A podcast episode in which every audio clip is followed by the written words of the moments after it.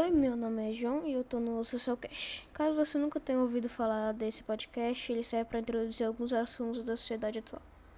Hoje falaremos sobre desigualdade de gênero. E antes de mais nada, precisamos saber sobre o básico. Por que é importante falar sobre? E é por um simples motivo, para deixar as pessoas conscientes de que ela existe. Pois temos que fazer com que cada vez menos pessoas sejam oprimidas com a desigualdade de gênero. Agora começamos a falar mais profundamente sobre o assunto, começando com a pergunta: como barra quando começou? Infelizmente, a desigualdade de gênero começou há muito tempo atrás, com sociedades patriarcais surgindo, que, para você que não sabe que é, uma sociedade em que o mais velho comanda a família. Essa sociedade botavam geralmente o homem como chefe da família, o que gerou muito machismo. As mulheres também eram obrigadas a serem donas de casa e não podiam estudar em escolas. Além de serem excluídas de participarem de muitas decisões, de vários empregos e não terem muita importância no geral, sendo submetidas ao homem da família. Agora, avançando um pouco mais sobre o tema, vamos falar sobre como ela impacta no dia de hoje. A desigualdade de gênero afeta os dias de hoje de várias formas, e todos seguem esses fatores: machismo, sexismo e LGBTfobia. Mas não é só isso, porque segundo o IBGE, as mulheres ganham aproximadamente 20,5% a menos que os homens no mesmo posto. Além disso, muita gente ainda tem o pensamento machista de que mulher tem que ficar em casa fazendo trabalho doméstico. O último fator dos principais é o assédio, estupro e violência doméstica, que é uma coisa que várias mulheres sofrem.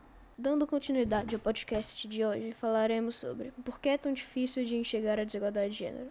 E bem, normalmente quem não enxerga a desigualdade de gênero é quem não é afetado por ela. Normalmente quem sofre com sexismo e ou generismo, crença de que existem ou deveriam existir apenas dois gêneros que estão ligados diretamente ao sexo que a pessoa nasceu, percebe a desigualdade de diferente.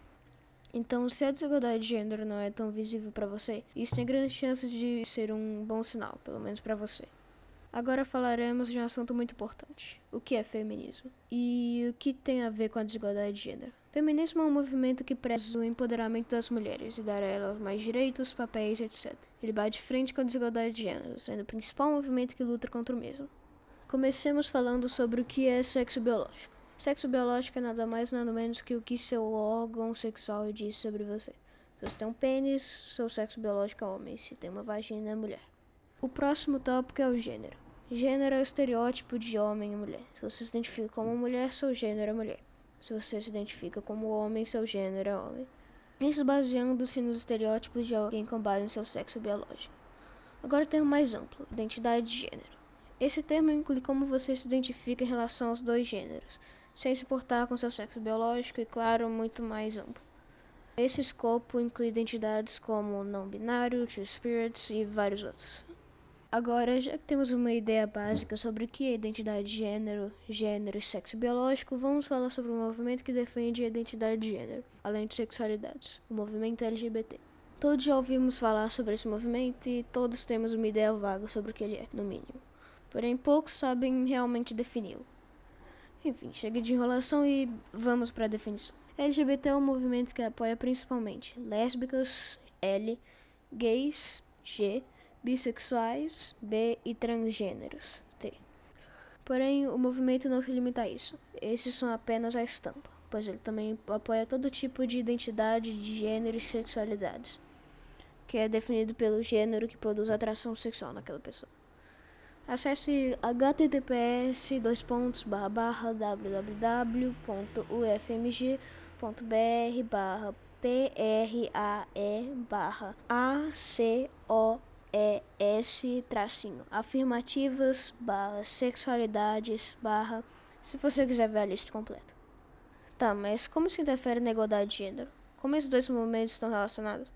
É simples. Igualdade de gênero é um escopo dentro do movimento LGBT. Isso faz bastante sentido e fica claro quando levamos em consideração a troca de nome do movimento há uns anos atrás, indo de GLBT para LGBT, botando lésbicas em primeiro para promover a igualdade de gênero.